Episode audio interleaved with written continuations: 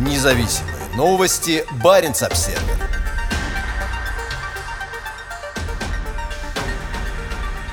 Кремль сжимает информационное пространство. К выступающим против войны СМИ ограничивается доступ, а в соцсетях вводятся новые ограничения. Российское ведомство цензор Роскомнадзор добавило в список запрещенных СМИ еще несколько новостных сайтов. 28 февраля регуляторы заблокировали сайты настоящего времени, Крым Реалии, Нью Таймс и еще ряд СМИ, освещающих войну в Украине. В списке также Интерфакс Украина, Гордон.ua и журнал «Корреспондент». Доступ к ним ограничен по требованию российской генпрокуратуры прокуратуры, сообщает орган цензуры. Кроме того, Государственная служба надзора за СМИ вынесла предупреждение «Новой газете», «Медиазоне», «Дождю», «Эху Москвы» и другим. 28 февраля «Новая газета» сообщила, что Роскомнадзор заблокировал материал с описанием боевых действий. Редакция считает это актом военной цензуры, но продолжает информировать своих читателей о происходящем, сообщает издание. 26 февраля Минобороны России обвинила «Новую газету» в распространении фейковой информации. К сожалению, отдельные российские СМИ и прежде всего «Новая газета» нас не услышали. Они активно продвигают фейковую информацию, подготовленную обкуренной шайкой националистов и СБУ, заявило российское военное ведомство. О заявлении министерства пишет «Медиазона». Сайт министерства несколько дней не работает из-за атаки хакерской группировки «Анонимус». Сообщается, что все заблокированные СМИ были заранее предупреждены о том, что их информационные сообщения о войне не соответствуют указаниям решением властей. Когда Россия начала масштабное военное наступление на Украину, Роскомнадзор объявил, что в своих материалах СМИ могут ссылаться только на официальные российские источники. По мнению Москвы, вторжение в Украину – не что иное, как специальная военная операция, направленная на защиту населения региона. В России также вводятся новые ограничения для социальных сетей. В стране растут проблемы с использованием Твиттера, Фейсбука и Инстаграма. Некоторые сервисы либо становятся недоступными, либо работают все медленнее. От ТикТока тоже требуют удалить контент военной направленности. Ограничения на работу Фейсбука стали ответом на принятие компании мер против учетных записей государственных СМИ, таких как ТВ-звезда и РИА Новости.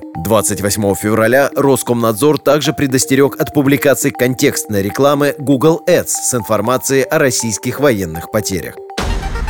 Независимые новости. Барин обседный.